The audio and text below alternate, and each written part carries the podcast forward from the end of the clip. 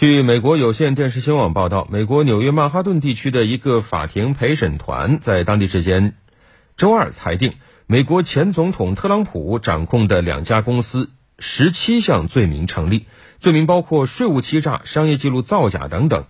CNN 在报道中还称。陪审团认定这些行为已经持续了十五年之久。根据美国法律，这两家公司或将面临最高一百六十一万美元的罚款。另外，尽管特朗普这两家公司不会因为被定罪而被要求解散，但这一裁决将对两家公司的业务开展和信誉造成严重影响。不过，虽然特朗普本人的名字以及他本人与涉案公司的关联在这场官司中被检方多次提及，但是这位美国前总统以及他的家人不会因该案而面。面临司法诉讼。不过，也有分析人士指出，这并不意味着特朗普一家就没事儿了，因为纽约检方还在考虑是否需要单独对特朗普家族提起指控，并且纽约检方打算通过这些指控永久禁止特朗普一家从政、担任公职或经商。目前，特朗普一方已经对这一裁决给出回应。